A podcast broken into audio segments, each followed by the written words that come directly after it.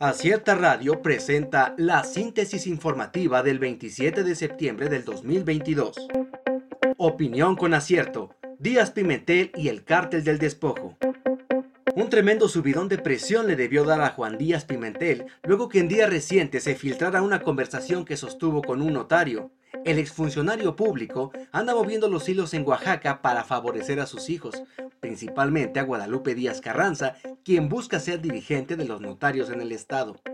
¿Y qué decir de la campaña mediática que realiza su hijo Juan Díaz Carranza, quien de la noche a la mañana se volvió juez, notario, agente de publicidad y chantajista mediático? Y aunque posteriormente quiso deslindarse del escándalo, asegurando que su teléfono fue clonado, la realidad es que su negro historial da para sospechar su victimización. Bien lo dijo el propio Díaz Pimentel, en Oaxaca se sabe quién es quién, y él no es un santo. Segov organizará consultas sobre permanencia del ejército en las calles.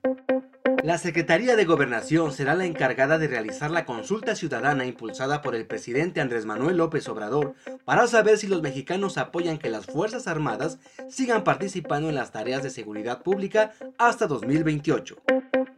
Campesinos oaxaqueños víctimas de discriminación por parte de regidora. Angélica Silvia Láscares Matadamas, quien funge el cargo de regidora de Hacienda en el Ayuntamiento de San Andrés Ixtlahuaca, fue acusado de actos de discriminación en contra de hombres y mujeres que trabajan en el campo, mismos que habitan en dicho municipio de los valles centrales de Oaxaca. Si hay pruebas de que estoy creando un estado narcomilitar, renuncio, señala AMLO. El presidente de México, Andrés Manuel López Obrador, advirtió que si se presentan pruebas de que está creando un estado narcomilitar, renunciará al cargo.